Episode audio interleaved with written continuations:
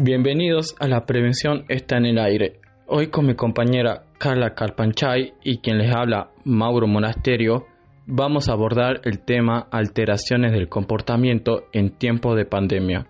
La pandemia del COVID-19 y las situaciones ocasionadas por las mismas pueden convertirse en factores estresantes para muchas personas.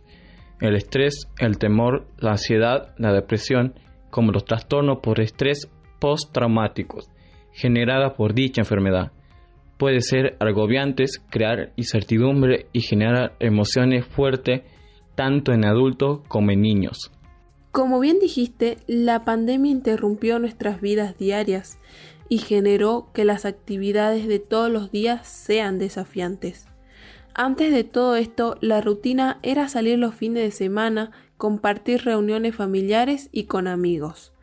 Y de repente estar aislado en casa y no poder salir es muy estresante, con la inquietud de no saber por cuánto tiempo se prolongará esta situación. Ir a la facultad o compartir esos mates con amigos. También es muy habitual sentir impotencia, aburrimiento o sentirse solo ante esta situación que estamos viviendo todos como sociedad.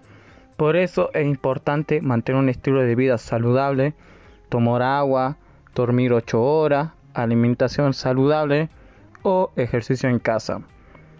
Mantenerse en comunicación con los seres queridos a través de las diferentes tecnologías como ser Zoom y por teléfono, por lo que debemos pensar todo lo que contribuye estas acciones al cuidado del estado emocional.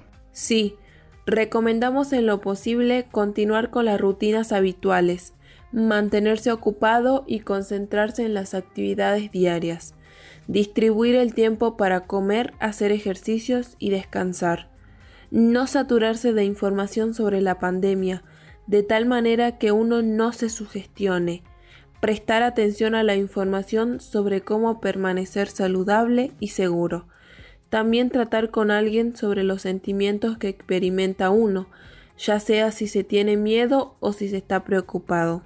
La pandemia, con el aislamiento social subsecuente, ha impactado de forma significativa en la salud mental, tanto durante como después del brote, con respuestas patológicas diversas, lo que implicará un aumento en la psicopatología de la población en general, en especial de los trabajadores de la salud que son nuestra primera línea de defensa.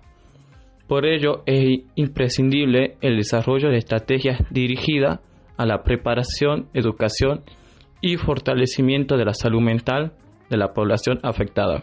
Por lo tanto, si usted, sus familiares, sus amigos o alguien que conoce están padeciendo de estrés, por favor no olviden que no están solos. Pueden hablar con un amigo, ver videos divertidos, respirar profundo, leer y hacer ejercicios. Aproveche de manera apropiada las redes sociales. Esto es todo por hoy y hasta el próximo podcast.